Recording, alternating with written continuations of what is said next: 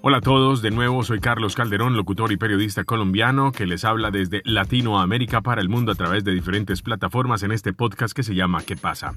No son buenas las noticias en, mi hemisferio y cuando hablo de mi hemisferio y la comunidad que habita este hermoso lugar del planeta, tengo que referirme a Santiago de Chile, a nuestros hermanos chilenos, a quienes les estamos enviando un abrazo solidario y por supuesto también muchas dosis de energía positiva para afrontar esta nueva situación que los ha obligado a partir de este fin de semana que comienza a que en el municipio de Santiago de Chile regrese la cuarentena total. ¿Por qué? Porque hay un aumento de casos de coronavirus en el territorio que no han hecho pensar mucho a las autoridades sanitarias. No obstante, el proceso de la vacunación ya había alcanzado casi 5.3 millones de personas, increíblemente, queridos amigos, con al menos una dosis de todas las vacunas que existen. Pero, al ser un ejemplo, Santiago de Chile, con todo y esto, ha regresado, ha retrocedido a la cuarentena.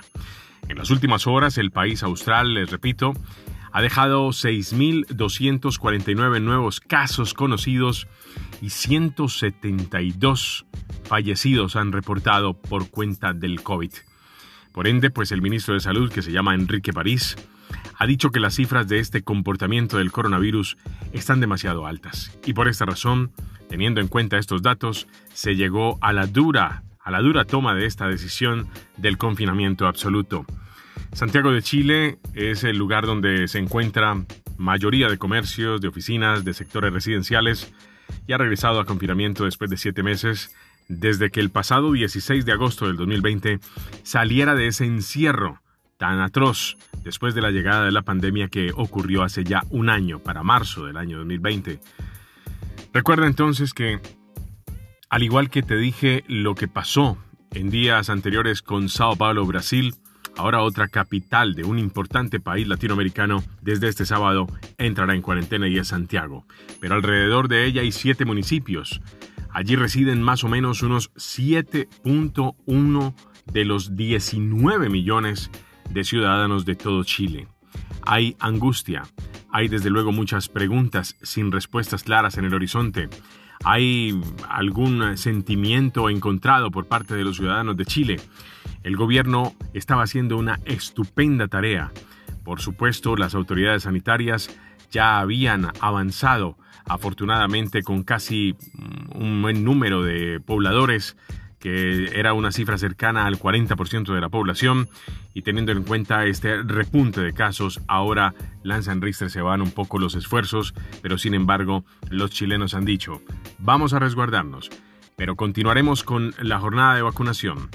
Garantizar la calidad de la misma es nuestra consigna, ha dicho el Ministerio de la Salud chileno. Pero por supuesto, nada se podrá lograr siempre y cuando los ciudadanos de Chile no conserven el distanciamiento social, respeten ante todo el lavatorio de manos, que por favor utilicen el tapabocas y eviten estar en sitios donde haya aglomeraciones de público. Pues ahora el tema de las aglomeraciones será más improbable debido al encierro al que vuelve Santiago de Chile totalmente y este repunte que sería una nueva ola catastrófica no solamente para la economía chilena, sino también para el pueblo sufrido de Chile, de algunos lugares que ya habían empezado a avanzar, a salir un poco, a asomar a la economía dinámica que estaba ofreciendo este nuevo panorama con la vacunación. Soy Carlos Andrés Calderón, te quería contar esta noticia. Es un poco negativa, pero te invito para que tomemos ejemplo. Yo te hablo desde Colombia, le hablo a todos los colombianos que existen en, mi país escuchando este podcast o los que están afuera también, latinoamericanos, eh, europeos, eh, australes, en fin, de cualquier parte donde me escuchen. Hagamos caso a las autoridades, que es algo realmente tentador. El hecho de vivir es una invitación que nos debe llenar de felicidad. No opaquemos la excelente labor que vienen desarrollando nuestras autoridades en materia sanitaria. Y por supuesto, no olvidemos que el tapabocas se ha vuelto algo que llevaremos durante mucho tiempo. Todavía no nos lo quitemos. Mantengamos la distancia social. Prevenir en vez de lamentar. Lavarse las manos constantemente y estar en casa si no hay que estar afuera en la calle, estar en casa con los seres queridos es lo más importante. Te quiero invitar a que si este podcast te ha gustado, le des clic, por supuesto un like en cualquiera de nuestras plataformas, lo compartas y nos hagas crecer, porque somos qué pasa y nos gusta compartir estos minutos contigo con temas de alta importancia. Volveremos después con otra grabación importante y con otro tema que tiene que ver con la actualidad a nivel global.